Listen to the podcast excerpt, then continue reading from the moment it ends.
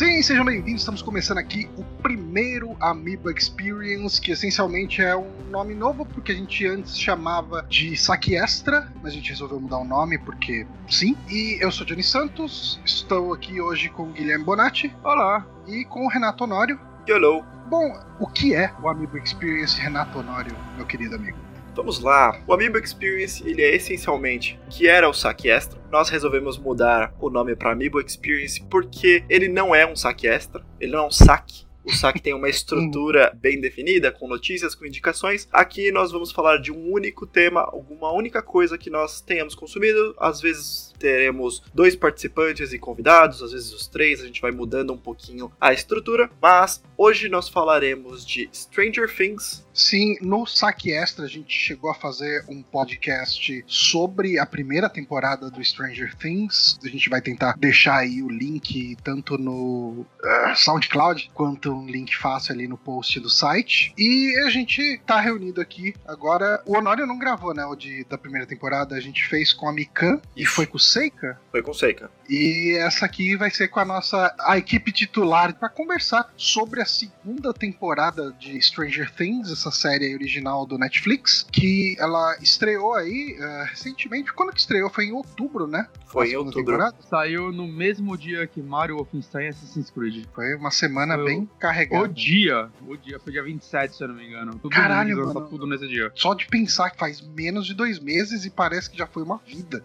É. Esse, cara, esse mês de novembro foi intenso demais, cara. O tempo Foi. passou de um jeito completamente diferente. Então, assim, a ideia desse podcast hoje é a gente conversar, bater um papo sobre a nossa experiência com a segunda temporada de Stranger Things. Eu acho que daí vem esse nome do Experience. Eu acho que é importante falar que geralmente quando alguém faz um podcast temático, o pessoal espera mega pesquisas de dados de produção, de trivia, de não sei o que. A gente até fez no primeiro um pouquinho disso. Mas eu, eu- eu sinto que não vai ser sempre a proposta. Vai depender Uhum. muito de caso para caso. Que nesse caso, por exemplo, eu acho que a gente não focou tanto nisso quando a gente pegou para fazer uma pauta. E a gente procurou, de repente, é, separar os principais eventos, as coisas que Uhum. aconteceram, pra gente bater Ah. um papo aqui, né? Porque, se pegar bem, tipo, no primeiro a gente já falou sobre o- os Duffer Brothers, como eles vieram a criar isso, as influências deles e tudo mais, né? Outros trabalhos deles. Então, não tem por que a gente repetir isso, né? E eles são as duas cabeças por trás da série. Então, sei lá, é, é o mais importante, eu acho, que eles fizeram. Sim. tem, tem duas coisas. Uma coisa que eu esqueci de falar e outra legal falar é, bom, se não ficou claro, esse é um podcast cheio de spoilers. A gente vai falar de toda a Ah, segunda sim. temporada, então, se você não assistiu ainda, assista e depois volte aqui para escutar as nossas baboseiras sobre a série. E tem um jabá interno pra gente fazer, que é o seguinte: este podcast, ele é transmitido ao vivo no YouTube com exclusividade para os nossos patrões. A ideia é que ele é um backstage, então às vezes vão acontecer algumas coisas de a gente falar alguma coisa que não vai pro podcast, o podcast vai ser editado, sonorizado todo, mas se você é um patrão, você vai ter acesso a assistir e ver os nossos os nossos erros, as falhas e como é que a gente camufla a nossa inabilidade em falar com a edição Exato. de áudio.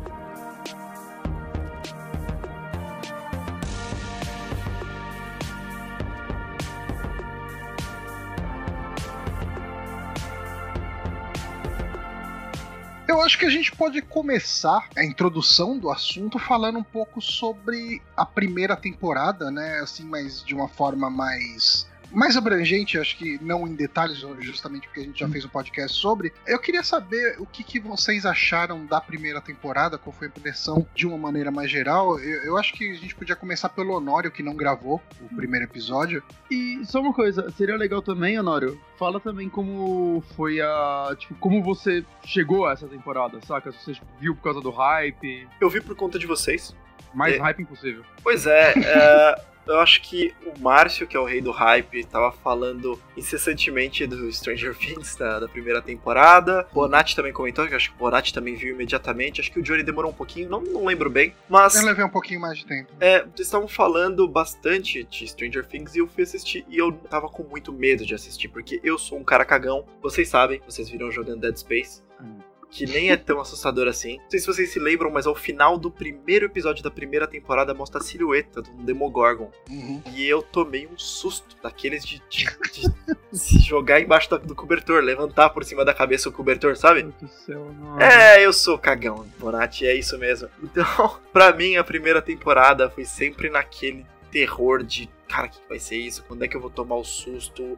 Uhum. Fiquei, assim, muito tenso assistindo. Eventualmente, o desenrolar da história e vendo que não tinha jumpscare, que era uma parada muito mais tranquila do que eu imaginava. É, Ele é muito mais um suspense do que um terror, né? cara? Sim, muito, muito mais. Ele, ele tá mais pra um Goonies do que pra um It. Ah, não, com certeza. E eu Apesar de ter elementos dos dois. Eu, go- eu fui gostando bastante, então fui gostando bastante dessa série, ela foi crescendo, crescendo, crescendo, e ela terminou de uma maneira que eu gostei muito, muito mesmo. Hum. Fiquei naquela de que eu não sabia se eu queria que tivesse uma segunda temporada ou não, sabe? Por mais que tivesse alguns cliffhangers que a gente vai comentar, eu achava que tava tão perfeito daquele jeito, sabe? Terminar Uhum. desse jeito. Já contou uma história, ficou um mistério, Uhum. daqui a, sei lá, 5, 10 anos alguém volta e reconta, sabe? E muda, continua com outros atores, alguma coisa assim. Mas ao mesmo tempo tinha aquele sentimento de, putz, caramba, o que, que esse menino acabou de cuspir na pia, sabe? O Ah, que, que ele acabou de pôr pra fora? Então eu fiquei bem, bem curioso. Mas nada como Game of Thrones faz, faz comigo. Tipo, Game of Thrones eu falo, caralho, por que que terminou aqui, filha da mãe? Por que, que o próximo não é amanhã? E fica puto, É, eu sinto sabe? que o fecha... eu sinto que o fechamento da primeira temporada, embora ele deixasse um monte de aresta, né, um monte de, de gancho possível para uma segunda, é aquela típica temporada que poderia até ter terminado ali, né?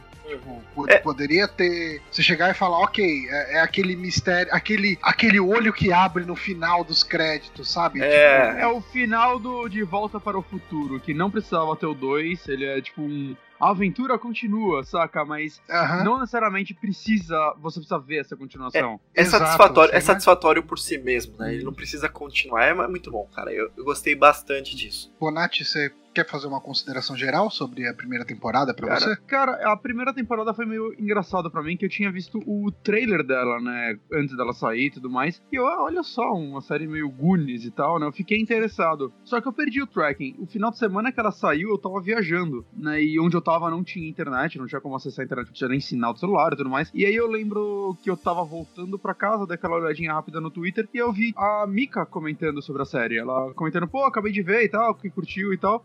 E foi o único comentário que eu vi sobre essa série. Aí eu cheguei em casa, eu e a Ana, coloquei e a gente viu basicamente numa sentada. A gente começou, a gente viu, sei lá, quatro, cinco episódios antes de dormir, acordou e viu os outros dois, assim, antes de sair da cama. Assim, a série me pegou não foi tanto pelo hype, porque eu não sabia que o hype estava acontecendo até então. e não sei, cara, ela foi uma série que me pegou muito. Sim, quando a nostalgia ajuda, mas eu acho que tem alguma coisa única nela, no sentido, tipo, essas crianças são muito legais, saca? Você Uhum. Se apega. Eu acho que ela soube quebrar alguns clichês. Né? Eu lembro que a gente até comentou no outro podcast sobre o personagem que no começo parece que vai ser só um escrotinho, né? Que fica batendo no, no irmão mais velho do moleque que sumiu, cara, esqueci o nome dele. Will, o nome Do dele é Will, Jonathan. isso. O nome dele é Jonathan Isso, e o que irmão fica Will. só pegando no pé do Jonathan e tal. E saca, é um personagem que tem uma redenção e tudo mais. Eu, eu acho que a, a série soube, assim, trabalhar isso muito bem. E realmente, final da temporada deu aquele, uh, caralho, eu quero ver o que vai acontecer, mas ao mesmo tempo eu tava satisfeito. Tanto que eu não fiquei super ansioso pra segunda Ah, temporada, sim. saca? É, é, eu Foi uma sinto que espera, um aguardo normal. eu sinto que é o mesmo sentimento que eu tive da primeira pra segunda. Eu o pessoal no, no Twitter, o urso de pica-pau, né? Sabe? Tipo, ah, vai sair a segunda temporada de Stranger Things, não vejo a hora e tal, tudo. E, e é bem isso que você falou. Eu tava tão satisfeito com a primeira que pra mim era um lance, porra, que legal que vai ter uma segunda temporada, mas Sim. beleza, né? Legal, sabe? Eu não tava num mega, mega hype, mas. Não é uma parada master desnecessária como a segunda temporada de 13 Reasons Why, que eu sei que ainda não saiu, mas tipo, o quê? Saca? Mas. Eu tanto que eu tenho a impressão assim, que eles fecharam a história, viram, enquanto eles estavam assistindo, provavelmente eles falaram, caralho, isso aqui tá bom pra caralho, a gente vai conseguir renovar uma segunda temporada. E aí eles criaram os ganchos e talvez regravaram algo do tipo, né? O moleque gordo andando na pia, o xerife deixando os waffles lá na caixinha, lá no final. Eu sinto que essas coisas, quase tudo deve ter sido feito depois que a série tava basicamente pronta. Assim, Eu Será? tenho muito essa impressão. Não, assim, eu Não vi entrevistas deles falando que não. A série estava estruturada desde o começo para ter de 4 a 5 temporadas, mas eles queriam fazer alguma coisa que se não desse certo se fechasse. Então Tá. pode ser que assim, eles gravaram sim esses ganchinhos, então eles fizeram um pouco mais, em vez de ter um cliffhanger que começa, sei lá, lá no terceiro episódio e fica pra segunda temporada, eles criaram os cliffhangers pequenos que deixassem sensação de satisfação pra gente. Na ideia inicial dos Duffer Brothers lá era realmente uma coisa maior. Eles Entendi. já tinham ideia de ter, enfim, algum, alguns dos elementos que falaremos daqui a pouco. Certo. Pra mim, só pra dar um fechamento nesse, nesse assunto, né? Eu comentei aqui no primeiro podcast, Goonies foi um filme muito importante pra mim, foi um dos primeiros filmes que eu vi em VHS. E eu vi, é um dos filmes que eu mais aluguei na vida, sabe? Então, ter acesso a uma série nova, enfim, uma mídia nova que tenha uma temática central dessas foi, cara, era uma coisa que eu tava querendo que acontecesse, porque recentemente eu acho que a última obra que eu lembro com essa estrutura mais ou menos foi aquele filme, acho que Super 8. Sim, sim, sim, do. Super oito tem J.J. mais ou Abrams, menos. né? Tem mais ou menos essa estrutura, E- assim. Sim, então, e, mas eu, eu gosto da possibilidade de se ampliar a profundidade da história dos personagens que uma série permite, né? Porque se a gente for parar pra analisar, cara, muitas vezes a gente pega, assiste um filme e fala que o filme é raso, mas um filme tem duas horas pra contar uma história. Existe um momento que você precisa passar uma faca, e já uma série aí, com a primeira temporada tinha oito episódios, né? Deram oito episódios, sim. Tá. Então, e eu acho que quando você tem oito episódios, isso te permite, né, ter uma profundidade e até incluir mais personagens. Porque se você pega pra ver um Goonies da vida, você tem um grupinho de personagens, mas ninguém é realmente explorado. Você não, não enxerga anseios de nenhum personagem e tal. Você tem um grupinho de amigos e você acompanha aquele grupinho de amigos. É, Você até encontrar alguns detalhes de um ou do outro, né? Você vê que um moleque gosta de chocolate, aquele lá é mais inteligente, ele cria umas bugigangas dele e tudo mais. Mas- Só que é, acho que é o máximo que você consegue desse personagem. É por isso que em filmes você tem que usar bastante estereótipos e você tem que segurar os estereótipos. É. E a série consegue fazer exatamente o que o Bonatti elogiou, que é quebrar o estereótipo. Porque ele tem Uhum. tempo de desenvolver o estereótipo pra depois quebrar ele e ficar natural, Isso é sabe?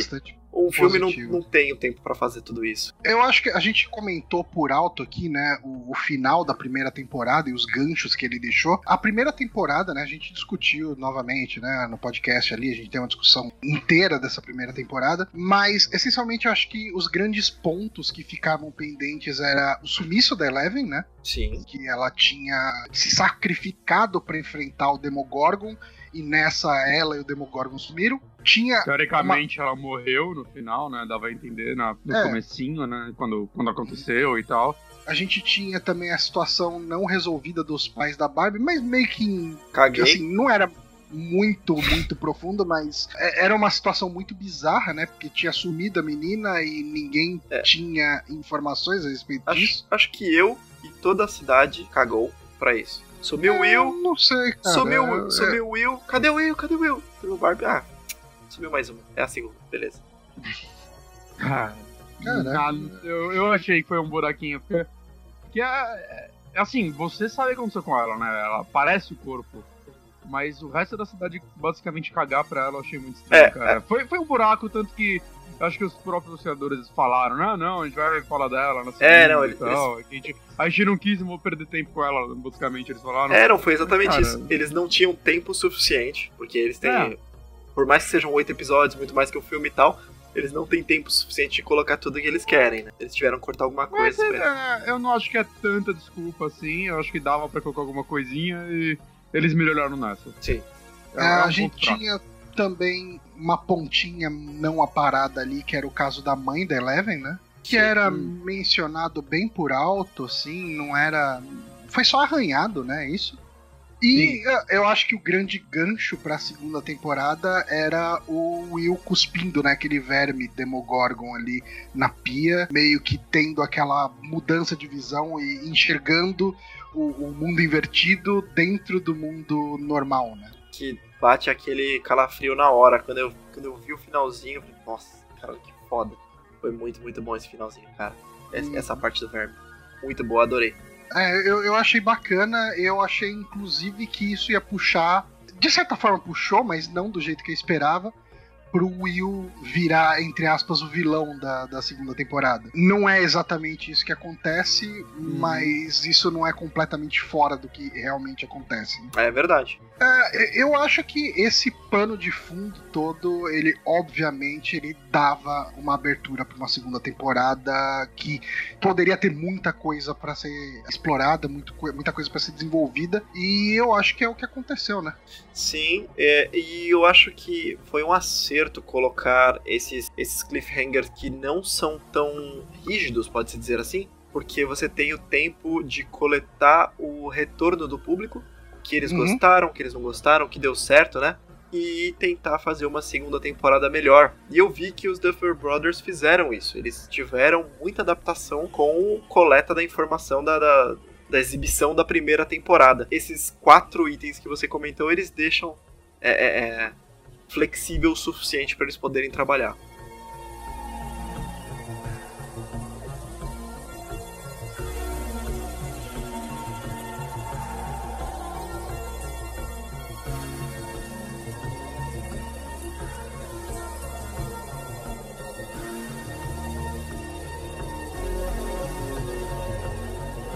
A segunda temporada de Stranger Things ela começa quase um ano depois, né? Às vésperas de dar um ano dos eventos do- da primeira temporada, né?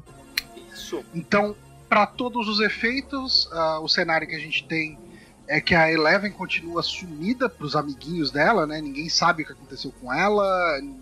E, e eu acho que é até interessante como o Mike fica tentando se comunicar com ela pelo walkie-talkie. Todos os dias ele tenta falar alguma coisa com ela, mesmo que ela não responda. A gente tem Will voltou entre aspas para a vida normal dele, né, para a vida da escola. Só que como ele é um menino que voltou do mundo dos mortos, entre aspas, aí ele é tratado como uma aberração na escola. Né? É, ele é um Uhum. zombie boy. Menino zumbi. Convenhamos, né? Pega bizarro. Ah, Foi, sim. não foi um enterro Porque- simbólico por É. tempo de desaparecimento, então vamos enterrar. Não, tinha um corpo e enterraram o o corpo era igual do moleque. É, enterraram o moleque. Aí a desculpa que o governo dá é que. é, Que o governo não, né? É, que o governo faz com que todos é, é, passem pra frente. É que era um outro garoto que se perdeu e confundiram que ele se Uhum. afogou no rio, acho que uma coisa assim. E eu acho legal, isso é uma coisa que eu, que eu talvez, num primeiro momento, esperaria que eles simplesmente ignorassem na segunda temporada, né? Falar, ah, tá, beleza, ele voltou, tá meio estranho. Mas eu, eu acho legal a forma como eles abordam o impacto, entre aspas, social disso tudo, de toda a questão do bullying, né? Que o, que o Will sofre por ele ser esse zombie boy, esse moleque estranho, como mesmo as crianças de outras salas, de outras turmas, conhecem ele, conhecem o caso É uma dele. cidade pequena, né? Então Aham. vira falação. Mas eu falácia. Eu gostei do fato desse, desse aspecto ter sido abordado na série. É legal que isso constrói Mesmo um ano dele. depois. Uhum, Mesmo um ano depois ainda continua sendo importante. Porque realmente você não vai esquecer a criança que morreu e voltou dos mortos. Exato. E isso constrói um pouco a personalidade, personalidade do Will, porque a gente. Na primeira temporada a gente teve pouquíssimo Will. Uhum. Ele, ele não Sim. esteve presente durante a O Will temporada. ele é quase um coadjuvante, né? O Will ele não faz parte do grupinho ativamente, né, no- É. na Uhum. segunda temporada, porque na primeira temporada, porque ele tá o tempo inteiro perdido lá no, no, No Upside mundo Down. invertido. E, e aí, é, isso constrói um pouquinho da personalidade dele, porque mostra, esse bullying mostra o quão sozinho ele está, o quão desesperado ele está, porque ele não divide essas visões com, com os amigos, né? O que ele vê o Upside Down constantemente. Isso constrói, é, por exemplo, a maneira como ele se sente tão aquado que ele decide enfrentar os medos dele, que a gente vai falar daqui pra frente. Então, eu Uhum. acho que é importante esse bullying, o como eles mostram o, o Will por conta disso, sabe? Vai mostrando como ele é uma panela de pressão, vai colocando pressão nele até a hora que ele vai explodir e fazer alguma merda. E eu acho que isso também dá uma abertura para um maior envolvimento do irmão dele, né, com ele. De uma criação de uma relação entre ele e o irmão dele. Porque o irmão dele também é o estranhão da escola, né, cara? Sim. É, é, o irmão assim- dele é o estranhão da escola, ele é o moleque que voltou dos mortos, e a mãe dele é o Winona Ryder, que é uma estranhona por si só. Na vida real. É isso aí. E assim, na primeira temporada você sabe que, tipo, ele e o irmão dele eram muito próximos. Por tudo que o irmão dele fez pra ir atrás dele, por tudo que ele conversava com as outras pessoas, por antes deles ouvirem, sei lá, Smiths juntos, essa porra toda. Só que você não efetivamente vê isso, né, na temporada direito. Então, eu acho que foi muito importante na segunda temporada eles mostrarem a relação dos dois acontecendo de fato. Porque, assim, é, é, aquele momento que o moleque precisa de apoio, só quem vai apoiar ele é, é, a família. Quer dizer, quem vai mais apoiar ele é a família, né? Os amigos eles apoiam, mas como ele ainda tá sendo tratado, né, por, por aquele Dr. Owens, ele. Muitas vezes ele precisa deixar o convívio com os amigos para ir lá pro laboratório lá do governo, enfim, para ser estudado, para analisarem o que tá acontecendo com ele. E, e eu E assim, o, o Mike acaba sendo um amigo dele mais presente nesses momentos, né? Só que o, os outros, eles têm, tipo, muito da vida deles, né? Eles vão querer, sei lá, ir atrás da Max, eles têm eles têm outras preocupações, né, digamos assim. Eles são mais os amigos mais para as horas boas, digamos assim. É, não tem 100% tipo isso. isso. Eles se preocupam, mas só que eles são crianças, então eles vão ver isso, é tipo, oh, não fala isso na frente deles, saca? Mas não não rola aquele negócio, eles não vão acompanhar ele no médico ou algo do tipo, porque, cara, eles são crianças, não, é... não, não, faria sentido esse tipo de coisa acontecendo. Né? A vida deles. E ainda mais, já passou um ano, saca? Eles andaram com a vida deles para outros pontos e tudo mais. Ele é o único que continua revivendo, acabou... né, isso. Os outros conseguiram deixar isso para trás, mas ele continua revivendo isso. O Mike continua muito em cima disso ainda por causa da, do lance da Eleven, né? Ele, ele é o que mais sente falta dela, ele é o que tem mais esperança dela voltar ou algo do tipo, né? Ficar falando no, no rádio com ela e tudo mais. Então acho que é normal ele ele ficar mais, mais próximo dele nesse momento, hum. né, do, do, Will. Ele tentar fazer, tipo, até talvez para estabelecer algum contato, tentar descobrir alguma coisa, descobrir o que aconteceu, né, alguma forma de recuperar Eleven. É, e, e, é importante, eu acho que todo esse lance do estudo contínuo em cima do Will é importante pro desenvolvimento do Will também, né, ele continua sendo, mesmo ele não querendo, ele continua sendo uma aberração. Sim. É, eu acho que a gente pode falar também sobre Nancy Steve, né? Um casal que você não sabe se você torce para acabar ou para continuar. E, sabe qual é a impressão que eu tenho de Nancy Steve? Hum.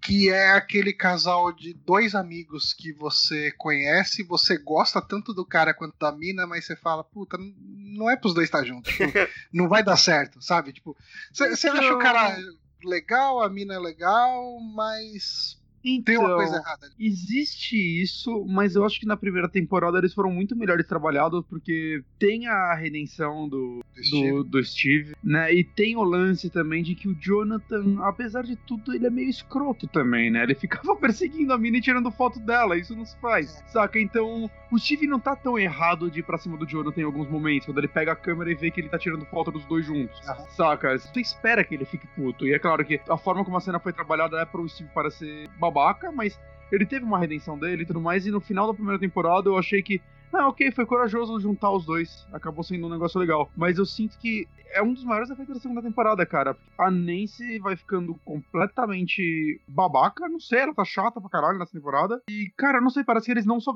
Eles só tinham o roteiro pra trabalhar os dois por uma temporada. Sabe, sabe que, que eles acho? não sabiam você mais falou, o que fazer com eles. Você mencionou, você mencionou a questão do feedback, de como a segunda temporada teve elementos montados a partir de feedback. Uh, eu sinto que as pessoas queriam ver Jonathan e, e, e, Nancy juntos. Daí eles forçaram o término logo no começo do Steve com a Nancy. Sim. Porque... Mas isso foi bom porque nós tivemos a dupla Steve e o Dustin, o Dustin que foi uma das melhores coisas da temporada, cara. Os dois juntos funcionaram muito bem. O comecinho Pode mesmo, falar. a gente teve é, a Nancy e o Steve, mas assim, o comecinho, comecinho ali, primeiro episódio e tal, a Nancy já tá dando aqueles sinais de babaquice, de que ela não tá na mesma vibe, sabe? Ela tá.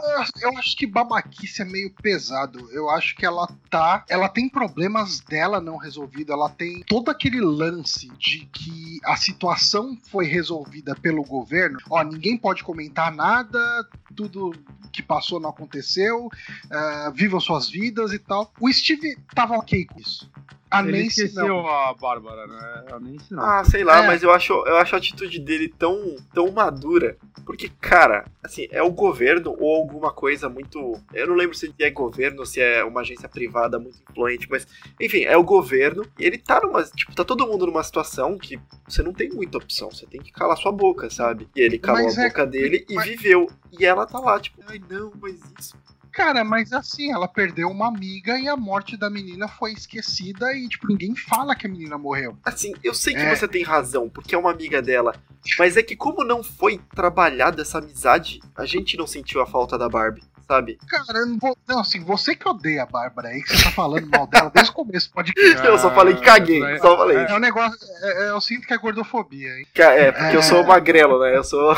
É, mas, isso mas assim, cara, tipo, eu, eu assim, eu entendi desde a primeira temporada que era uma amizade muito, muito importante, principalmente porque a Barber, ela puxava a Nancy pra consciência, pra, tipo, ó, toma cuidado, não vai encher a cara, você vai fazer merda, você não sei o que e tal. Era uma amiga que se preocupava realmente, eu acho que todas as cenas da Bárbara mostrava ela como uma amiga que realmente se preocupava, não na questão de você tem que ser popular, você tem que ah, sabe, se divertir, mas não, cara, você tem que se preservar, você tem que preservar a sua vida, você tem que, tipo, os caras vão. Esse cara só quer te comer, sabe? Tipo, é, ela era uma amiga que tava preocupada com o bem-estar da Nancy. Então eu entendo principalmente a questão da Nancy sentir uma culpa também em relação ao desaparecimento da Barba, porque eh, todo o lance da Barbie rolou enquanto a Nancy tava saindo com o Steve ali, tava, eh, tipo, deu um perdido, né? Foi lá ah, curtir um pouco ali com ele, e nesse intervalo ela sumiu e acabou morrendo. É. Então, e o- Tá, eu tô, tô me sentindo mal agora. O corpo da Bárbara, ele aparece pra gente na primeira temporada. Alguém vê ela? Eu não lembro se alguém vê a Bárbara morta ou só Ah. o agente. O corpo dela aparece no mundo invertido. Eu Aham. não lembro, mas se alguém viu, foi ou a Eleven ou o Will. Mas Ah, assim, a Nancy sabe que ela morreu. Saca? Ela, é muito óbvio que ela morreu. Talvez a Né? Tenha também, eu não lembro. Porque tem uma hora que eles Não. vão, né? Não lembro. Não, não, não, não, mas eu, eu acho que ela não vê mesmo. Mas eu acho que é, é muito óbvio que ela sabe, porque, meu, só pode ter acontecido isso, saca? Ela foi pro mundo invertido e, no mínimo, ela tá lá um ano. E não tem como ela ter sobrevivido a isso, saca? É. Então ela sabe. Então o lance do desaparecimento dela e ela vê os pais da Bárbara gastando todo o dinheiro deles, eles venderam a casa, hipotecaram a casa pra pagar um detetive, cara. Ela, saca, os pais dela, e eles têm esperança de encontrar a filha e saca, isso tudo realmente é algo que tá matando ela. Eu acho que ela não deveria descontar em cima do Steve, porque o Steve tava preocupado com ela. Saca? Eu Uhum. acho que eu acho que ela descontar em cima do Steve foi conveniência do roteiro pra separar os dois, porque a galera não Sim. queria ver ela com o Steve, queria ver ela com o Jonathan. Uhum. É, esse é um- uma, uma das críticas que eu tenho à segunda temporada, eu tenho até que bastante. Mas eu entendo as motivações dela. Eu não Hum. gosto como foi trabalhado. Eu concordo bastante com você em relação a isso, assim, tipo, é, eu acho que essa é a parte mais mal explicada e a explicação acaba sendo meio que essa, né? Tipo, vamos. ah, Vamos matar, tipo, esse relacionamento por causa disso. Vamos transformar ela em babaca nos momentos que forem convenientes. Uhum. Pra separar os dois, porque daí a gente consegue aproximar ela do Jonathan e bola pra frente. É, eu acho Bola que pra frente. os Duffer Brothers eles têm uma, uma capacidade de direção muito boa, porque duas coisas. A primeira foi o Bonatti comentando sobre o como o Jonathan tava sendo babaca tirando foto da Nancy e o Steve que soa como babaca quando ele tá meio que protegendo a namorada lá na primeira temporada, né? E a gente tem aí a Nancy, novamente, ela tá, ela tá com um problema que é real, que é o closure, né? O fechamento aí da, da, da Barbie e tal, mas ela, por mais que ela seja meio que uma vítima da situação, a gente fica, eu pelo menos fiquei com esse sentimento de que ela foi babaca, especialmente ela bêbada falando com Ah, com o Steve. Sim, então, sim. eles têm essa maneira de, de conseguir pintar, né, mudar o contexto, mudar a apresentação e dar uma perspectiva completamente diferente do que se você parar pra racionalizar você teria, né? De hum. aquele cara lá era o pervertido tirando fotos e essa menina aqui tá sofrendo com a perda da, da amiga dela. Pra mim, os sentimentos foram exatamente esses. Tipo, ela é babaca, só isso. Mas parando pra racionalizar agora, tá, talvez eu tenha. é, eu tenha interpretado mal, sabe? E, Ah? Mais personagens aí pra gente falar. A gente tem. O, o Dustin e o Lucas é mais ou menos o que o Bonatti falou, né? Eles são moleques naquela idade, pré-adolescência, enfim, estão tocando a vida deles de pré-adolescentes, né? Uhum. Sim, e uma, vida muito legal, diga-se de passagem. É, o Sim. negócio deles é ir pro Flipper, jogar lá uns arcadeão. E eu acho que, assim, a história dos dois, né? A, a participação dos dois na segunda temporada, ela começa a ser desenvolvida com a entrada do Dart, né? Do D'Artagnan e da Max. Sim. O, no caso aí do, do Dustin, né? Ele acaba tendo esse. Ele acaba ganhando, entre aspas, um mascote, né? Um. Como que a gente pode dizer? Um bichinho de estimação aí, que é o- a lesminha de Demogorgon ali. Cara, mas, Isso. cara, assim, a gente só aceita porque são crianças, mas que ideia de jirico, né, cara?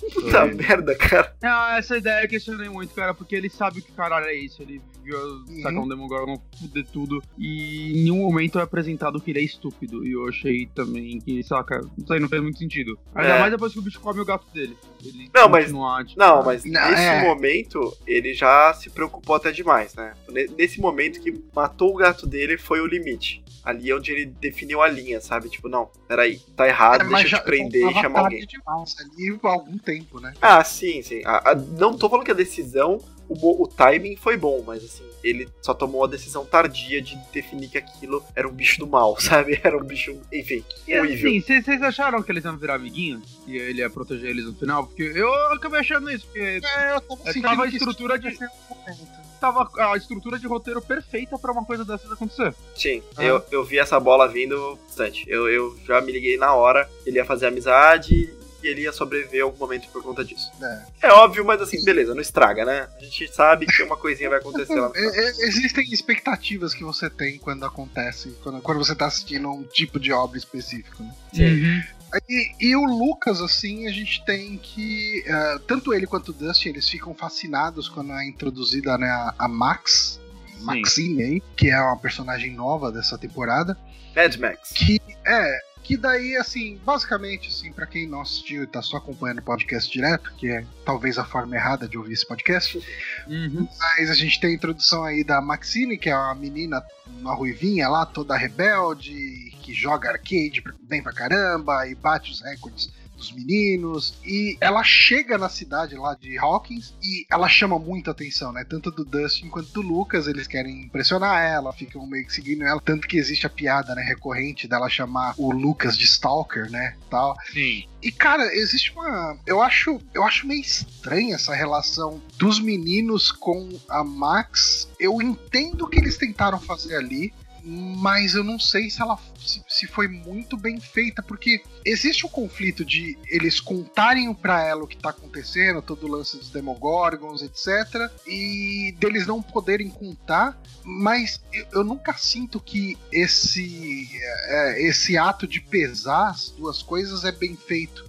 na série. Eu nunca sinto que eles estão fazendo talvez a coisa mais crível nos momentos que eles decidem contar e nos momentos que eles decidem não contar. É, o, O tempo todo que eu assistia só ficava, vai, conta logo. Óbvio que então vocês vão contar, conta logo. é, uma Saca? coisa que. Eu acho que. Eu, eu acho que essas crianças não conseguiriam guardar esse segredo dela. É. Sempre.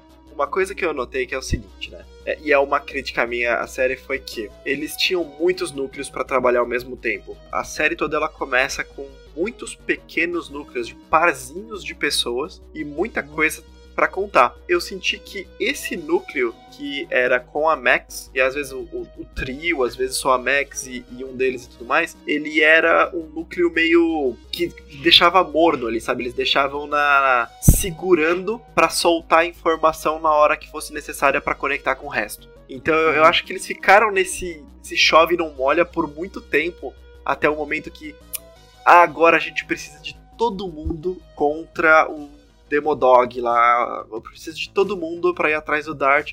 Vamos contar. E aí eles fazem isso. Eu achei muito, sei lá, é conveniente ficar guardando a Conveniente, informação. né? É, Em algum momento.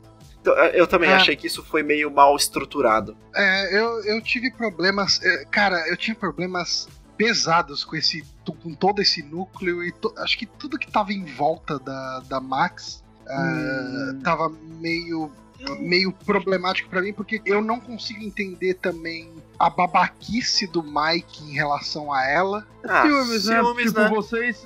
A gente perdeu a Eleven e vocês estão colocando essa outra menina no lugar dela e ela nunca vai ser a Eleven. É, Era isso. Eu acho que demorou demais também pra superar isso, mas era isso. Uhum.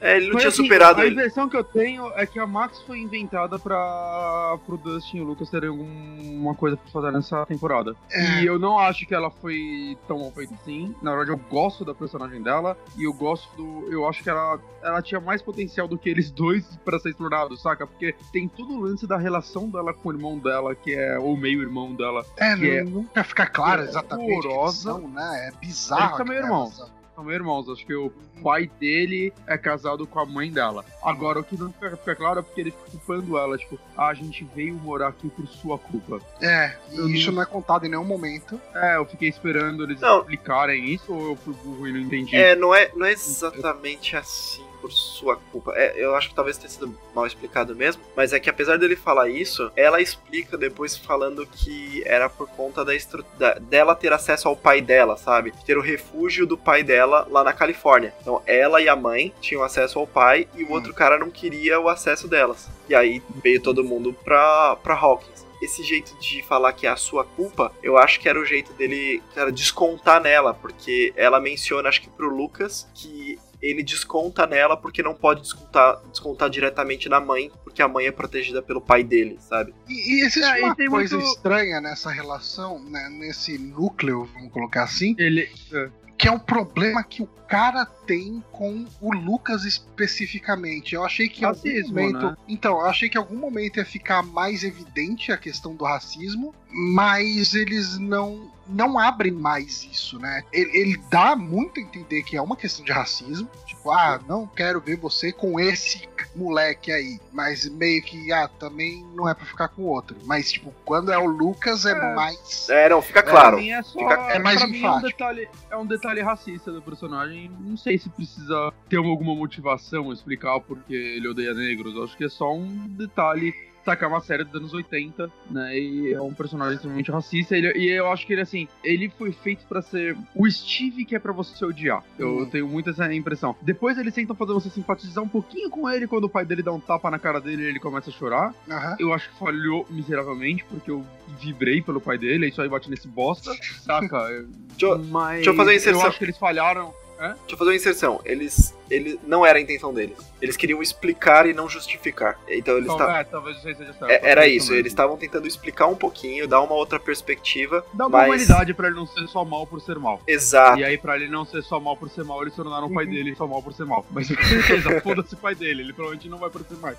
Saca, mas. Ele é um personagem feito pra você odiar, saca? Ele é o grande vilão dessa temporada, de certa forma É, e tudo mais.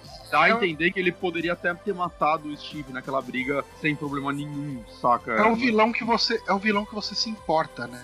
Nessa temporada, porque os Demogorgons e aquele bichão gigante ali, ele é praticamente só uma entidade, né? Ele não é. Uma coisa que, que os criadores falaram é que eles queriam o vilão humano dessa temporada. Porque no vilão, da, legal prim- no vilão da primeira É, temporada, o humano era o doutor que fazia os testes e Uhum. tudo mais. É o Papa. A gente não tem mais a presença dele. E, não, e, Uhum. e o doutor atual, a gente não consegue transformar ele num vilão. Ele tá lá, tá, Não. continua fazendo é, o que É tem o cara que tá fazendo o trabalho dele, né, cara? É exato, a gente não consegue transformar ele num vilão, acho que nem é a intenção isso.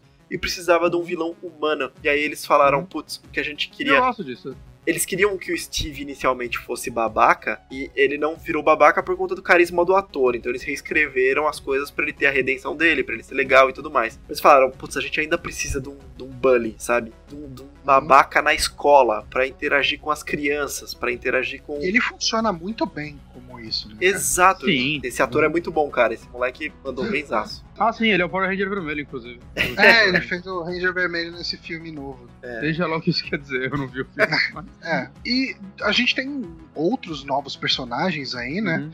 Eu acho que o que mais chama atenção talvez seja o Bob, né? Que é o. Sim. é interpretado pelo Sean Austin, que é, enfim, um moleque do Goonies lá, o Mike do, do Goonies, fez o, o Sam no Lord of the Rings, né? No Senhor dos E, Anéis. e, e ele tá virando o Xambin das séries, cara, que é a terceira série que eu vejo com ele que ele morre em uma temporada. Caraca. Recente, assim.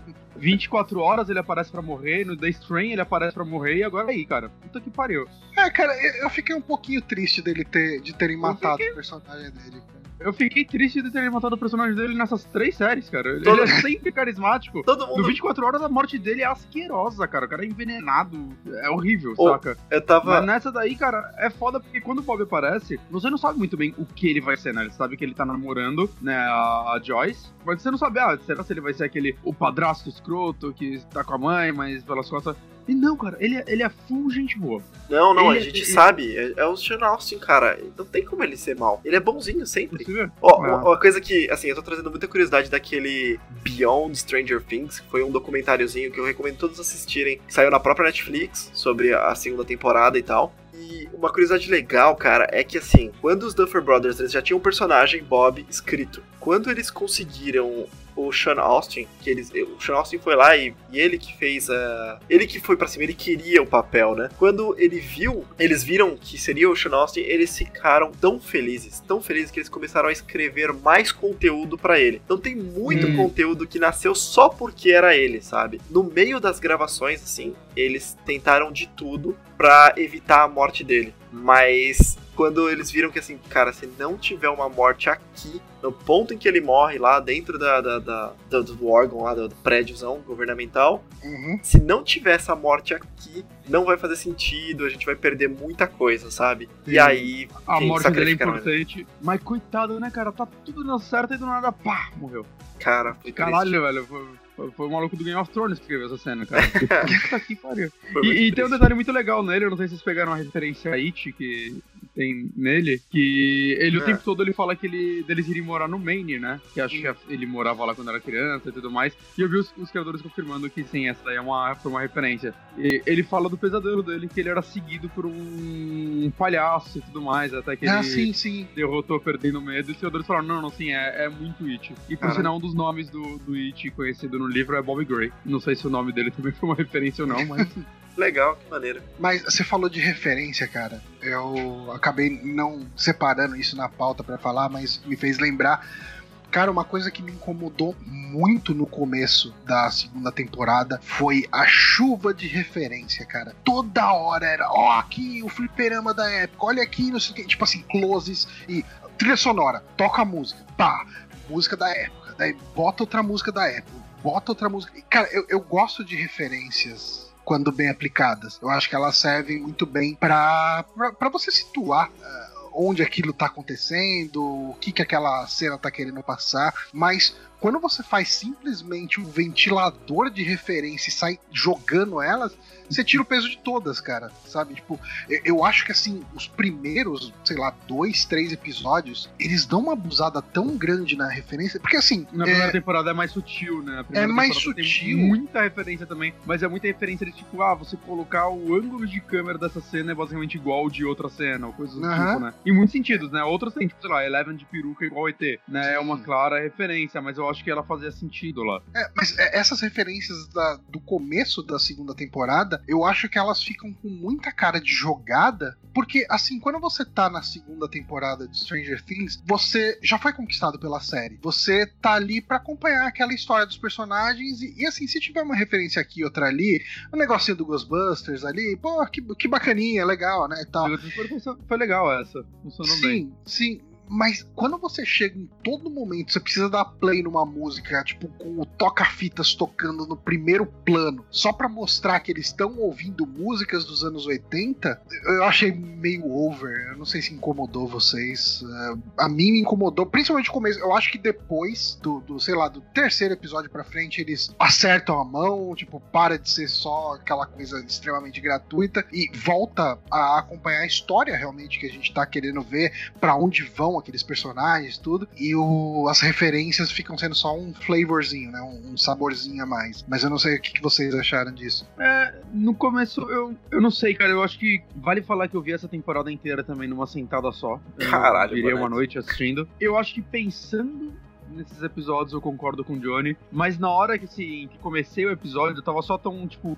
entretido de novo, tipo, caralho, é isso aí, esse personagem de novo e tudo mais, que eu acho que eu relevei. Sabe quando você. Eu vi sem pensar essas coisas. É, mas eu, eu acho que você tá certo, assim, nesse sentido. Se você pegar a lista de referências dessa temporada, você vai ver como ela é provavelmente muito maior do que a da primeira temporada e como né, era mais presente. Parece que eles viram assim, puta, a galera adorou fazer listas dessas porra na internet e vão dar o que eles querem. Novamente trazendo informação do, do documentário, mas é, eles comentaram sobre diversas dessas referências que eles fizeram e parando para pensar, realmente, foi bastante referência. Mas na hora que eu tava assistindo, eu também, putz, nem, nem, assim, diversas eu não peguei, talvez. E outras, assim, eu é, achava é, mega natural. Eu acho que tem. Eu acho que tem um pouco. Vocês vocês são uh, um pouco mais crianças dos anos 90 do que dos anos 80, né? Com certeza. Que, Sim. Que, e então, assim, para mim esse tipo de referência fica muito na cara, fica muito gritante. E, e daí, às vezes, de repente, para quem não tava tão inserido, uh, algumas passam e não, não chegam a incomodar. Uh, Persona mais personagens novos que a gente pode comentar aí. A gente teve o, próprio Dr. Sam Owens, né? Que é interpretado pelo Paul Reiser. Que eu lembro muito dele por causa daquela série Mad About You eu não lembro como era o nome dela em português. A, a Mad About, agora eu tô pensando aqui. A Mad About You, se não me engano, ela era uma série que se passava no mesmo universo de Friends. Será que eu tô confundindo? Eu acho que eu sei qual você tá falando, que é, é uma série que a Phoebe também fazia. Sim. Que aí eles inventaram que a personagem da Phoebe no Friends é a irmã gêmea malvada irmã dela, alguma coisa dela. Mas, tipo, é, né? Não, About You? Ah, agora eu não, eu não vou ter certeza de nome e dar uma pesquisadinha aqui. É, no Brasil é louco por você, tá tão diferente, não. E ele fazia o, o galanzinho dessa série. É, Mad About You. É, mesmo. É, agora, assim, eu posso estar confundindo as séries aí, a questão da irmã da Phoebe aí, enfim. Mas eu lembro, eu assistia bastante essa série, cara. Assistia, tipo, no canal 21. Os canais assim. E eu gostei muito desse personagem, cara. Tipo, o, o doutor que, tipo, ele é um funcionário do governo, ele precisa fazer aquele trabalho, ele tá fazendo os estudos com o Will, ele tem a ética do governo que ele precisa respeitar, quer dizer que a ética do governo você entende do jeito que você quiser. Eu acho que ele é um personagem bastante cinza, meio que tendendo pra um cinza claro. É, uhum. assim, tem diversos momentos que ele mostra bondade, né? Você vê que ele, uhum. tem, ele tem uma cena muito legal de sacrifício, acaba não, não tendo que morrer e tal, mas tem uma cena de sacrifício onde ele guia o Bob, ele fica para trás para poder guiar o Bob para ele poder fugir, sabe? Então a gente vê depois que tem bondade nele. Ele tá naquela situação, mas ele não é o vilão. Então ele não é o Papa, ele não é o outro Ah, sim, sim. Então, oh, eu... eu confirmei aqui. Uh, é no Mad About You mesmo que tem a Lisa Kudrow fazendo a Ursula Buffet, que é a irmã gêmea da Phoebe Buffet do, do, do Friends. Do, do Friends. Friends. Não, ele é, um, ele é um cara bem legal. No começo você tem todo aquele preconceito que vem do, da primeira temporada, né? Achando que ele vai ser outro líder do mal frio e que tá explorando garot garotinhas para conseguir os poderes delas, as coisas assim. Mas eventualmente ele se mostra interessado em até ajudar o Will e tudo mais. E ajudar todo mundo que ele puder, na verdade. Né? Achei bem legal o personagem dele. É, eu, eu curti bastante. E, e eu gosto muito desse ator, cara. Eu, eu acho ele. Ele tem uma cara carismática. Ele consegue uh, transitar tanto no lance carismático quanto no, no, lance filha da puta, sabe? Tipo, ele hum. consegue ter aquela cara de puta, esse cara tá me fudendo, sabe? Tipo, é, ao mesmo tempo que você acha, você acha que você pode confiar nele em alguns momentos. E assim, de mais personagens novos, a gente tem a turminha da Eleven lá, a irmã dela. Puta e... que pariu, eu acho que ponto negativo da segunda temporada, pra mim. É. Cara, eu... eu entendo o que eles tentaram fazer naquele episódio. Ele acho que é um daqueles episódios mais discutidos no nível A Mosca do Breaking Bad. Eu vi muitas análises desse episódio e tudo mais. Eu acho sim que ele é um episódio importante, mas eu acho sim que ele não foi feito da melhor forma possível. Você sabe Eles que, te entregaram pra um. O que, é aquele episódio parece para mim? Hum. Ok, gente. Os Chaves ganchos, Acapulco. Os ganchos da. Então. Não, acho que é. Os ganchos da terceira temporada estão aqui. Sim. Hum. Eu, eu falei Sim, isso, é, é. não lembro exatamente com quem, mas eu falei exatamente isso. Falei, ó, próxima temporada, esperem X-Men. Puta, é, é, esse, esse é meu maior medo, cara. Esse hum. é meu maior medo. Porque daí, assim, a, enfim, a gente tá falando meio que uh, sem introduzir personagem. Sem se apresentar tanto, mas a gente tem aí a Kali, né, que ela, ela é um fruto de experimento também, que nem a Eleven, né? Aí no caso dela, ela tem o número 8 no pulso ali.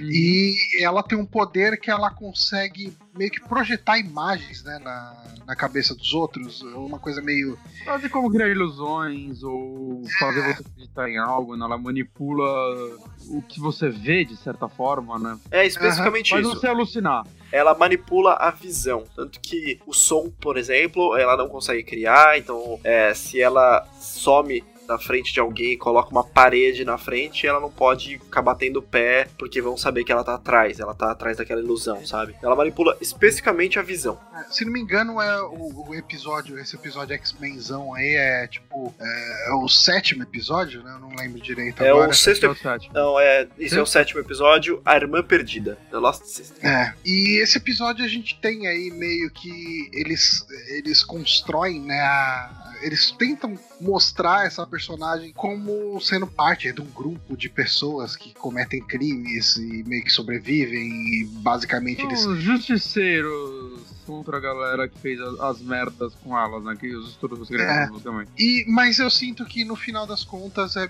meio que o que a gente estava discutindo aqui, que isso tudo pode guiar a um X-Men né, na terceira temporada de Stranger Things, assim. Eu não sei até que ponto a gente tem outras pessoas assim com certeza vão surgir, né? Porque eles meio que dão a entender, eu entendi, eu posso ter entendido errado, porque eu sou uma pessoa meio burra, que, assim, quem meio que sobrou e quem tá na ativa é essa menina que escapou, eles mostram meio que ela escapando de uma forma ou de outra, e a Eleven. É, é mas por outro lado, assim. Eu não sei quanto a gente tem outras pessoas também com poderes aí pra, pra montar ah, esse. Tem mais crianças mas se não me engano, na primeira temporada fala que várias morreram, né? Então. É, é assim, do, da, da mesma maneira como na primeira temporada a gente só viu Eleven, com essa mesma sugestão de que só tinha sobrado ela. E nessa temporada introduziram a Kali, né? E aí colocaram flashbacks do momento diferente da Eleven, que é ela mais novinha, né? Uma outra atriz e tal. Podem fazer isso, tipo, à vontade, né? Pra introduzir mais quantos personagens forem necessários pra trama da terceira ah, temporada. Porque uhum. eles fizeram de um jeito que uh, tem uma cena específica que a mãe da Eleven tá indo atrás dela. E ela consegue encontrar essa sala, que é a sala que era mantida. A Eleven junto com a Kali. Mas,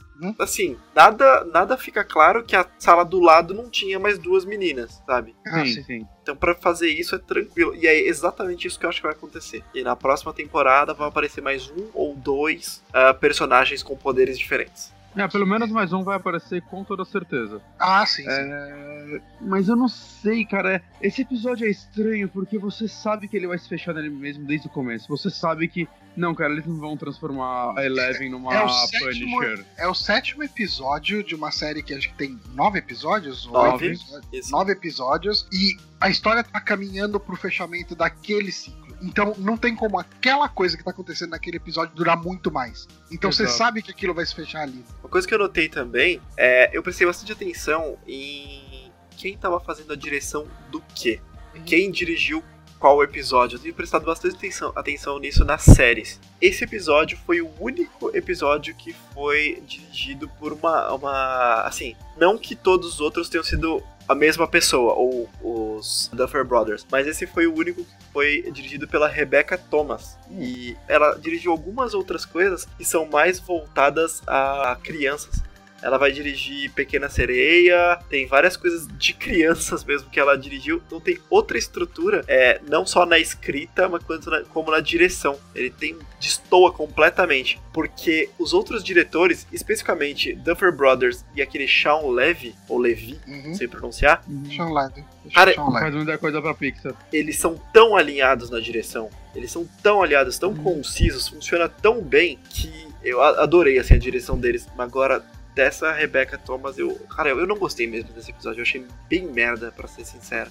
Eu, é, eu, eu não gostei também desse episódio. Eu achei que ele. Eu achei que ele tava lá só pra puxar o que vai ter na, na terceira temporada. Porque que... ele, ele quebra completamente o ritmo de tudo o que tá acontecendo com o Mind Flayer, né? O dominador de mentes. Todo, toda aquela galera que tá indo atrás de entender o negócio. O próprio lance da Eleven, sabe? Dela. Uh, da relação que ela tem com o Hopper. E, e daí, beleza, ah, ela vai reentender entender a, a, ela vai entender a relação dela com o Hopper, fugindo, pegando um carro, indo para outra cidade, conversando com a, com a menina que foi ali experimento com ela e tal. Mas eu acho que é tão fora de eu acho que, tá eles poderiam ter feito esse episódio tão melhor. Eu, eu, eu não sou contra a ideia dele. Eu até gosto quando séries criam um episódio que quebram uma estrutura Que foge, sentido, né? tipo, Sim. É, de ser completamente diferente, como eu citei agora há pouco o Breaking Bad com o episódio Ah, famoso, cara. Fly. Mas eu não sei, cara. Esse episódio é um dos primeiros que eu olho e eu, tipo, eu ficava discordando da Eleven o tempo todo. Eu discordei da Eleven muitas vezes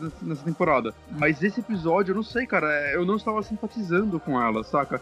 Eu acho que a coisa mais importante desse episódio foi eles estabelecerem que o doutor tá vivo. É, É, É isso que eles estabeleceram, Novamente, né? esse, episódio, esse episódio foi feito pra ter uma próxima temporada. É por isso que ele foi feito. é não, não estabeleceram que ele tá vivo. Tá vivo. É, a gente sabe que tá porque, né, mas Tá vivo. pra história. Mas não estabeleceram isso. Sugeriram que Ah, pode estar, que se ela procura lá, vai que, né? É, Uhum. você sabe que tá vivo, saca? Fala que tá vivo, é, é, tipo, é o gancho. Eles não vão, tipo, fazer isso daí pra ela abrir uma próxima temporada onde ela fica metade da temporada pesquisando e falar, ih, morreu mesmo. Saca? Não vai acontecer isso. tá vivo. É, Mas ah, ó, já já que a gente comentou um pouco sobre Eleven, é uma coisa que a gente não falou é a relação da Eleven com o Hopper. É. né? Sim. Que essa, sim, acho que é uma coisa que eu, eu gostei, cara. Eu gostei Uhum. bastante, mais pelo Hopper do que por ela, mas eu gostei porque, de forma alguma, é uma relação fácil. Os dois lados erram pra caralho. Ah, eu acho que a Eleven é mais difícil, porque, né, quando ela erra, ela usa poderes.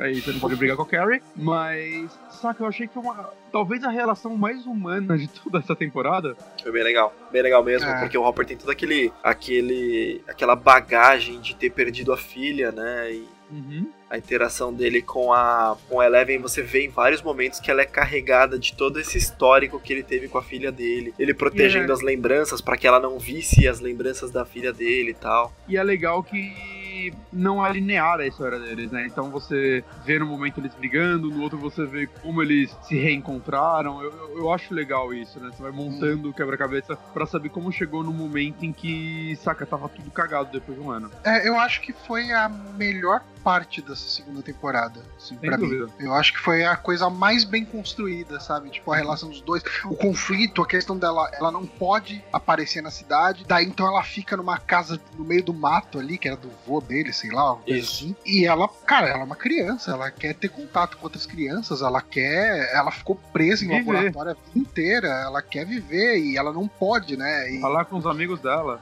Cara, é, eu gostei muito desse conflito, porque é um conflito muito crível, sabe? Você consegue aceitar, você consegue comprar aquele barulho. Sim. Dos dois lados, né? Dá pra entender Dos muito dois bem. lados, você entende o lado dele também, quer preservar ela, ele quer que, porra, tipo, ah, ah, quando que eu vou poder ir? Um dia e tal, e ela tá contando os dias, sabe? Tipo, já, É. você já tá falando 352 dias, Quando- sabe? Tipo, Quando você para pra, pra avaliar justamente a bagagem que ele teve com a filha dele, mas ele não pode perder outra, sabe? Ele, Aham. ele já Uhum. perdeu a filha Mas- dele e ele não pode perder a Eleven, cara. Porque E ao mesmo tempo, ele é um cara carrancudo, né? Ele não vai se abrir fácil com ela. Uhum. né? Tem toda tipo, a cena que eles começam a brigar, que é. Cara, é pesada aquela cena, que ele quebra Sim. a televisão. Foda essa cena, cara. É, deu, deu um aperto foda no coração. que ela estoura, ela estoura os vidros e tudo mais, né? Uhum. Cara, essa cena, essa cena é bem legal também. Efeito prático. E ela- Todos esses vidros estouraram ela- de verdade. E, E é e ele estava lá. porque. Cara, e é bem legal também porque essa é uma cena que você vê que assim que acaba a briga e cada um vai pra um lado, os dois estão arrependidos na hora. Sim. Não, nenhum dos dois vai abrir mão. A direção, a direção é muito boa aí, cara. A direção, as atuações, é, é tudo muito bom aí, cara. Uhum.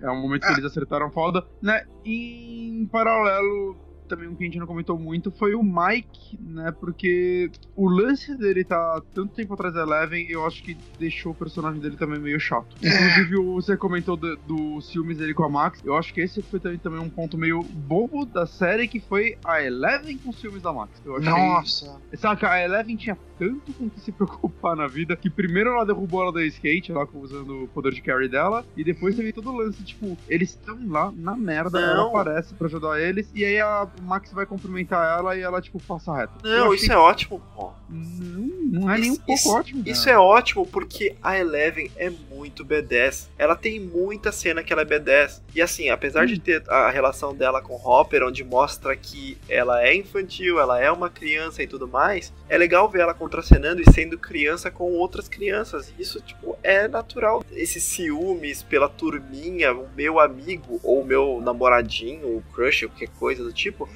Eu Mas achei não isso legal, sei, cara. Eu, Eu não acho tão. se- Eu acho tão gritante o jeito que é feito. Ah, É, eu acho tão caricato, sabe? Que É. pra mim a cena fica só ruim. Ah, eu, eu entendo que o sentimento pudesse existir e que isso pudesse ter sido demonstrado de alguma forma. Mas, do jeito que foi feito, eu achei que é como se você estivesse querendo mostrar que a Peppa Pig tá nervosa, sabe? Tipo, Ah, é, é- é tão, é- é tão caricato tão simplista que fica bobo, sabe? Tipo, é como se você estivesse fazendo um desenho animado ficar nervoso. E, cara, ao mesmo tempo que a gente acabou de ver todo esse peso da discussão e do arrependimento dela com o Hopper, a É. gente tem uma cena completamente boba e infantil dela com, com a Max, sabe? Eu acho que destoa. é, eu E ainda assim, na primeira vez até dá pra pegar um pouco o ciúminho dela, mas naquele momento que tá todo mundo à beira da morte, cara,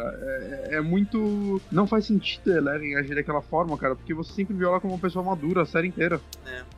E, e, assim, é, existe um grande conflito acontecendo, a questão daquele Demogorgon gigante que parece um Cthulhu do inferno e etc. Eu não sei se naquele momento era o momento pro ciúminho, pra aquele ciúme daquele jeito, sabe? Porque não ficou nem alívio cômico, nem um grande desenvolvimento, não ficou nada aquela cena. É, talvez, É. talvez essa cena seja tenha sido realmente mal estruturada, meio jogada. A outra do skatezinho eu achei legal, assim, achei que O skate ok, vai. Ok, é, foi quase uma piadinha mesmo. Aham. É, mas, bom, mas deu pra passar o sentimento. Por mais que tenha sido, assim, muito escrachado, muito caricato e tudo mais, mas deu pra passar o sentimento, né? Dela sentir que tava. que foi substituída, que todo mundo ali procurou uma substituta já que ela não estava ali. E ela tinha sido descartada. Ela passou Em bem o um sentimento. Foi. Em um momento eu senti que a Max era a substituta da Eleven, saca? E eu duvido que os personagens também, tirando a Eleven e o. E o Mike. E o Mike. Só os dois acharam isso. É, cara, então, mas- O que tava acontecendo é que é, crianças fazem amizades e eles se interessaram por outra criança. É, Mas essa é a infância, cara. Tipo, vai falar que você nunca teve um amigo de, de, sei lá, de ensino fundamental que você só ficou amigo dele lá no, sei lá, sétima série e até a sexta série vocês se odiavam e vocês não sabiam por quê. Todo mundo tem uma história dessa de você odeia uma pessoa, não sabe nem o porquê que se odeia, porque você carrega isso desde a segunda série, sei lá, e eventualmente vocês veem que, pô,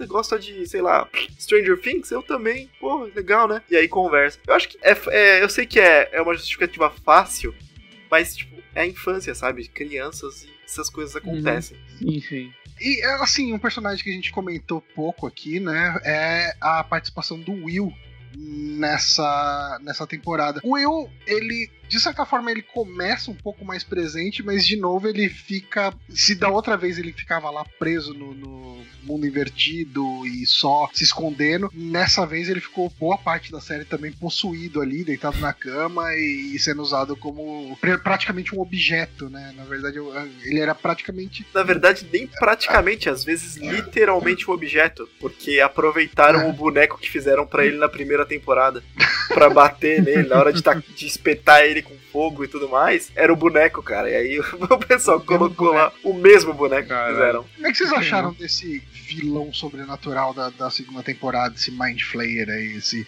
Porque é, é, eu acho que acontece um negócio bem legal quando o Bob fala pra ele: ah, eu enfrentava Bully, não sei o que e tal. E daí, não era Bully, era pesadelo, Palha- né? é, o pesadelo do Não, palhaço. palhaço, é. Pennywise. Ah, é.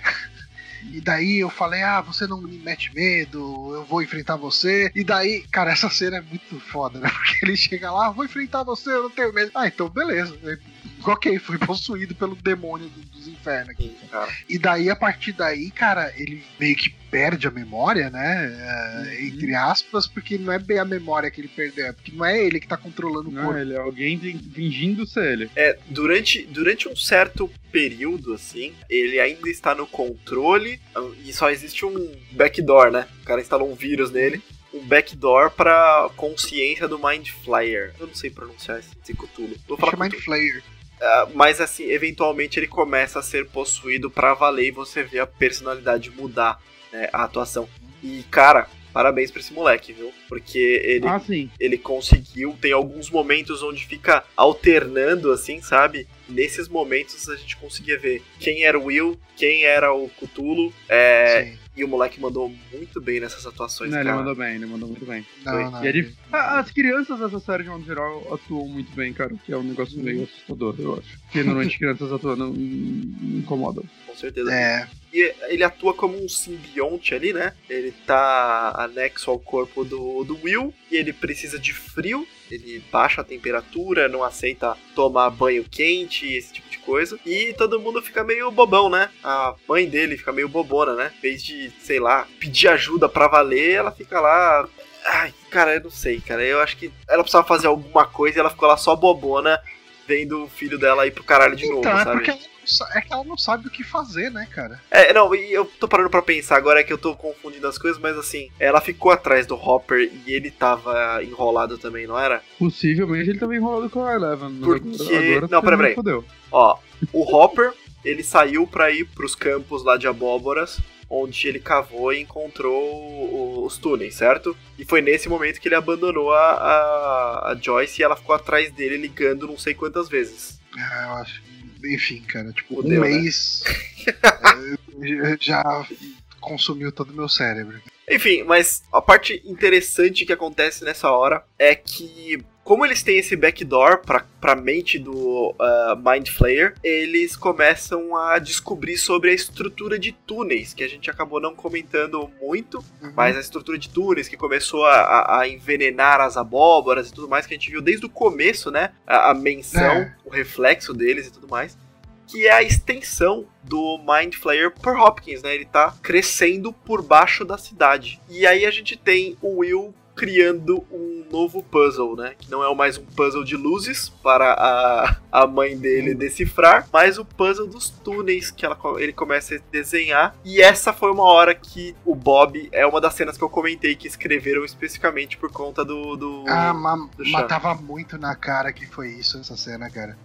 porque ele vem do nada e participa, né? É, vamos montar um labirinto aqui. Ah, não, tem esse cara aqui que ele é muito bom em montar labirinto com folha solta. Bota ele pra fazer isso. Cara, então, E, e aí? cara, ele é muito bom mesmo, cara, porque é impossível. aquela- essa é a parte mais surreal da série inteira. É mais do que o Upside Down. Cara, não tem como montar aquilo, cara. O cara começou a olhar as folhas e falar "É isso aqui. É, Ligou na casa inteira certinho. Mas- Eu, eu não, não achei ruim, tá? Só pra falar, eu achei tipo. Não, foi ok. mano, é legal, mas é, Só que essa é, Aquele- a cena que você não pode pensar. aquele momento how convenient. né? Sim, sim, completamente. completamente, completamente. Mas ele é bom, né, cara? Ele é bom. A face dele, a expressão dele quando ele quebra o código, sabe? Peraí, isso aqui é água, isso aqui é o lago não sei o que lá, isso aqui é o lago não sei o que lá. E de repente. É, ele também é um cara que conhece Hawkins com a palma da mão dele, né? Porque ele conhece cada ponto onde fica exatamente. Esse é o rio não sei o que, esse é o lago não sei o que lá. Esse. Rapaz, É, ele mandou. É, então. ele, ele, ele tinha o set de habilidades mais específico possível que eles podiam querer naquele momento, cara. Sim, em diversos outros momentos, né? Porque depois ele, ele manja de basic e, enfim. Esse cara é muito bom. Ele, ele morreu, mas é triste, mas ele era muito bom. Aí a gente tem a gente tem o Hopper que vai a esse túnel e acaba sendo preso, né? Sendo sufocado e rola a operação resgate Hopper. Todo mundo descobre o que que tá acontecendo, descobre esse plano de esse plano não, descobre que esses túneis estão acontecendo e uma das atividades além de pesquisa que o governo tá fazendo é tacar fogo nessas raízes, né? Tacar fogo Uhum. no Upside Down pra ele não se alastrar. Então mudou um pouquinho, enquanto na primeira temporada não havia nada do governo interagindo com o Upside Down pra conter o problema, e sim eles estavam simplesmente explorando. Dessa vez eles estão contendo o problema também, né? Eles não são mais tão vilões assim. Não só o doutor, Uhum. mas até o governo, né? Não é tão vilão assim muda um pouquinho a perspectiva, como interpretar isso, né? Ou como eles interagem com o resto dos personagens. Que é legal, eu acho legal isso também. É uma mudança boa.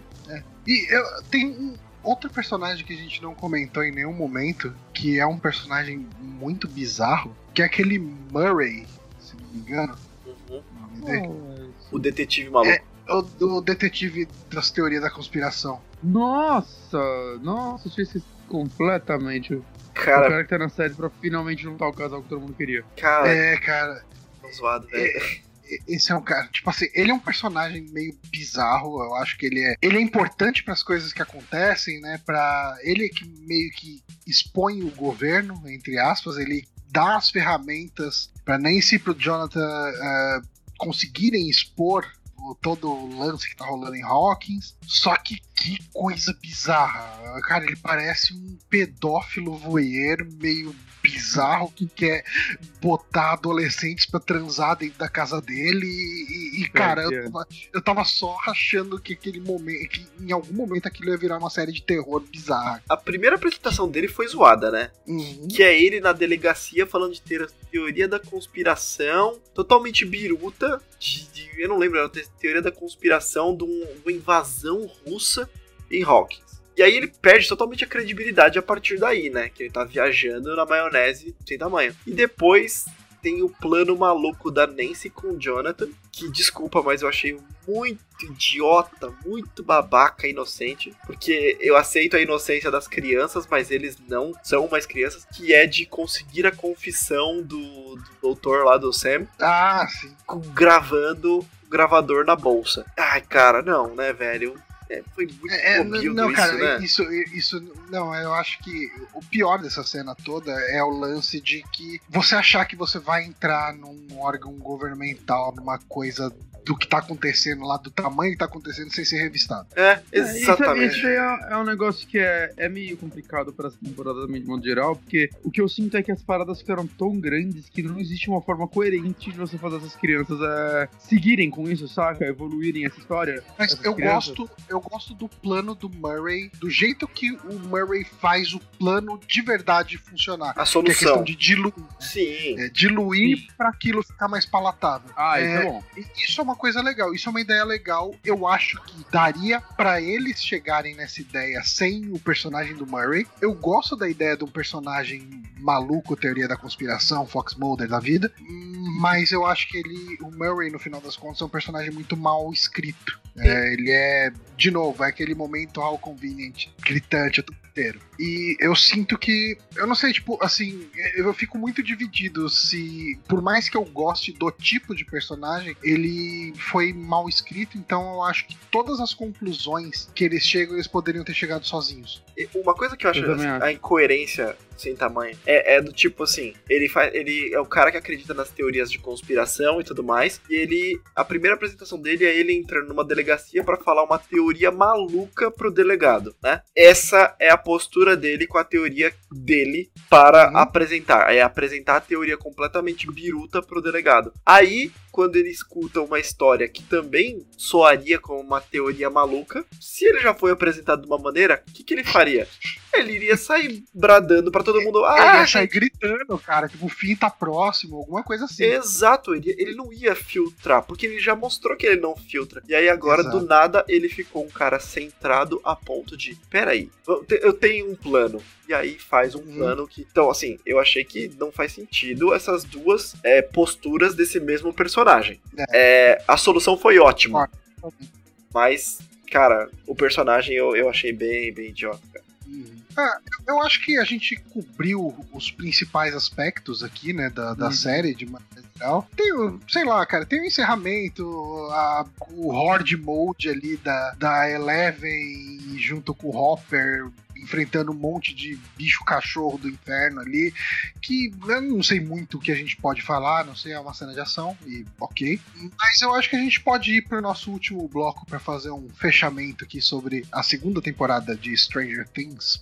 Enfim, esse é nosso podcast aqui sobre a segunda temporada de Stranger Things. E eu queria saber de vocês o que vocês esperam para terceira temporada e, e qual o balanço geral que vocês fazem da segunda. Eu vou começar com o Honório. Vamos lá. Bom, balanço geral é eu gostei bastante. Eu.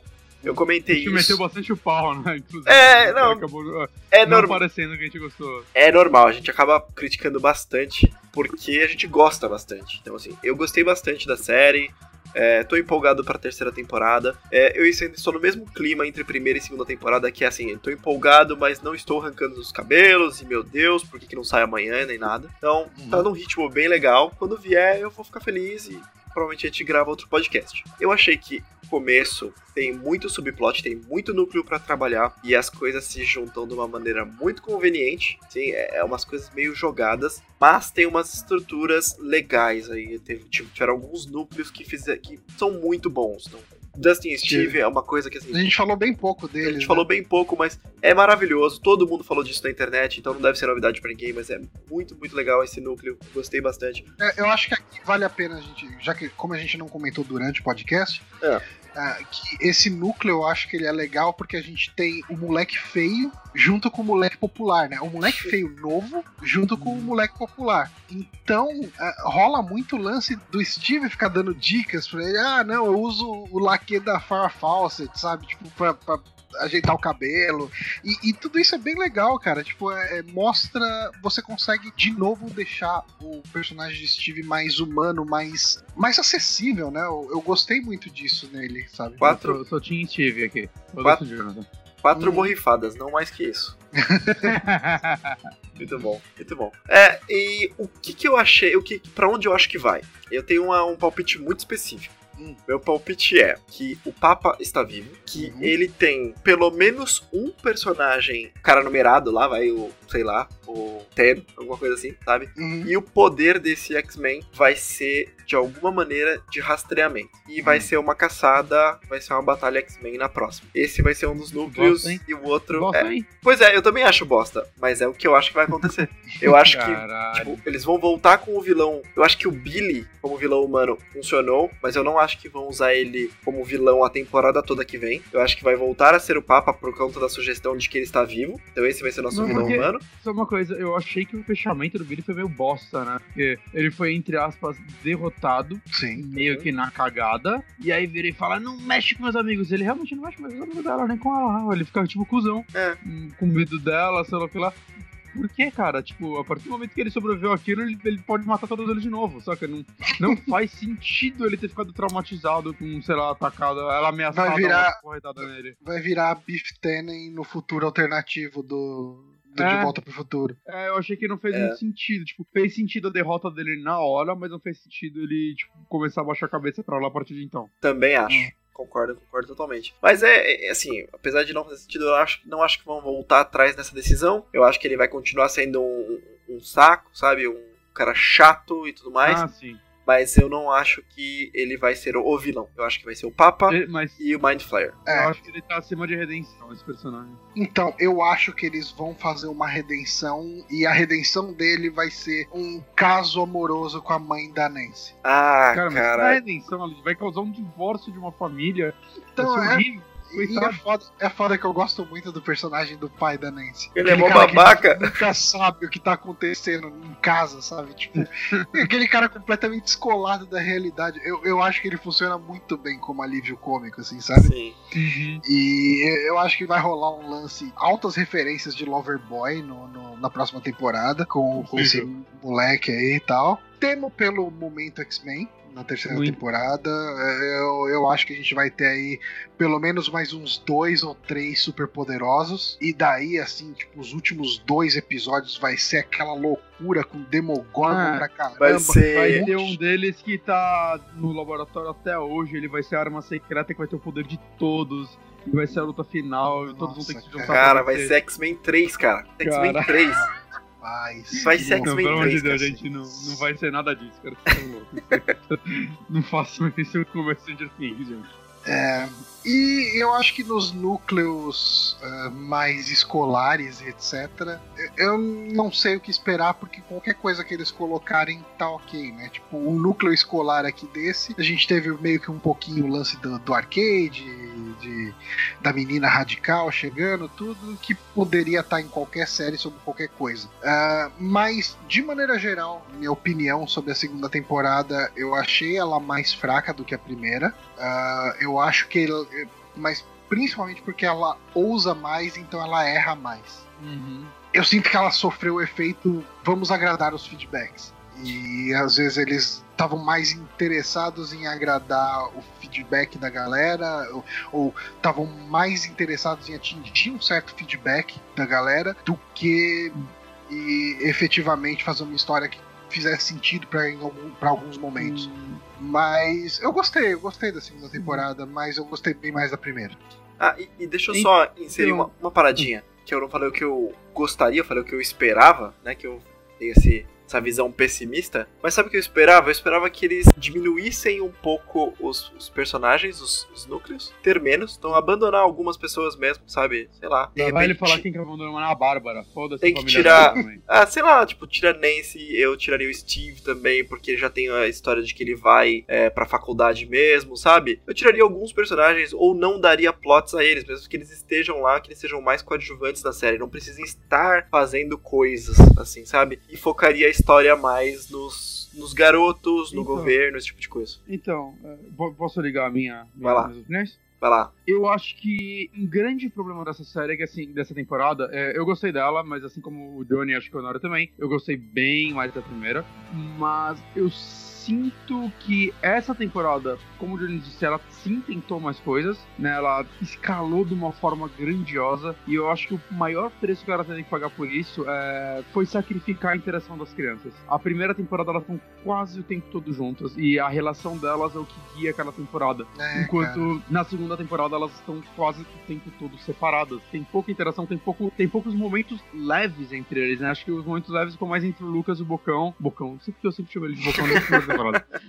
Mas fica mais. É, fica mais entre eles do que saca aquele grupinho junto. Eu acho que foi um sacrifício meio ruim, né? Eu sinto que o, a primeira temporada foi mais sobre personagens, enquanto a segunda foi mais sobre a situação e a história. Então, eu não sei, cara. Eu gostaria que a terceira temporada desse um, um step down agora. Ela talvez fosse uma temporada de preparação para alguma coisa maior e que ela voltasse a focar nesse grupo agora que tá junto de novo, sabe? Eu gostaria de esse personagem de novo e eu gostaria, como vai ter personagem novo, sempre vai ter personagem novo, tragam Corey Feldman. É isso aí. Eu acho que essa série precisa de Corey Feldman. Corey Feldman é sempre bom. Eu acho que é, é, a referência dos anos 80 que tá faltando em Stranger Things. Cara, salvem a carreira do Corey Feldman, pelo amor de Deus, cara. O último filme dele foi Sharknado 3, vai tomar no cu. que vida.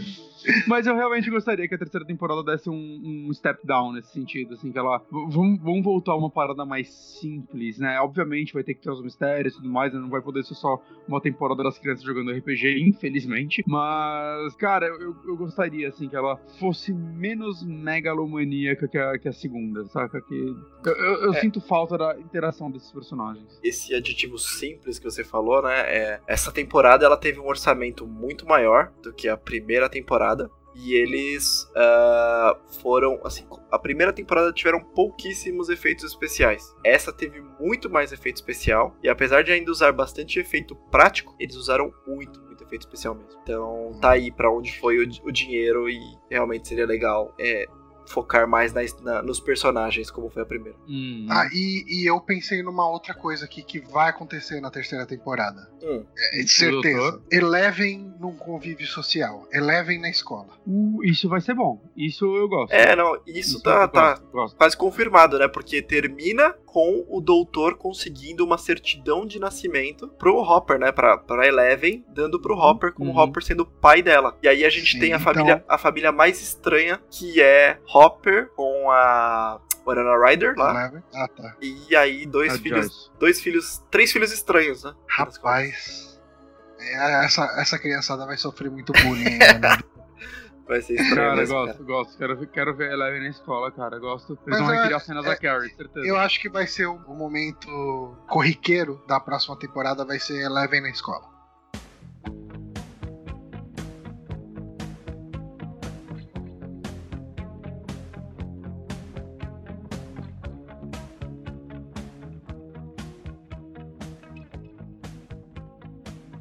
Bom, então uh, eu acho que é isso, né? Esse foi o nosso Amiibo Experience número 1 um aí, o nosso podcast substituto do Saque Extra. Uh, nós estamos deliberando internamente como vai ser periodicidade, exatamente isso. A gente uhum. vai conseguir realmente uh, fazer toda, toda a última terça-feira do mês. Uh, talvez sim, talvez não. Discutiremos mais. Deixem os feedbacks de vocês. Lembrando que essa versão bastidores aqui, talvez essa versão desse aqui, piloto, fique mais tempo no ar ou fique definitivamente no ar. Acho que dá pra galera. deixar. É. Até porque tem toda a explicação do que é a parada no, no comecinho dela e tal. Deixa aí, deixa aí. É. E deixa o feedback em comentários no vídeo mesmo. Uh, também, quem estiver ouvindo o podcast editado, comenta lá no site, comenta no SoundCloud pra gente saber o que vocês acharam desse podcast, desse formato e o que vocês esperam aí pro futuro uh, desse nosso, dessa nossa atração. Queria agradecer aqui bastante ao Honório e ao Bonatti. Uh, e no, nesse caso aqui que a gente está transmitindo os bastidores. Agradecer a galera que está acompanhando até o final aqui essa transmissão. Muito obrigado. E é isso então, galera. Até um próximo Amiibo Experience. Valeu. Falou. Falou.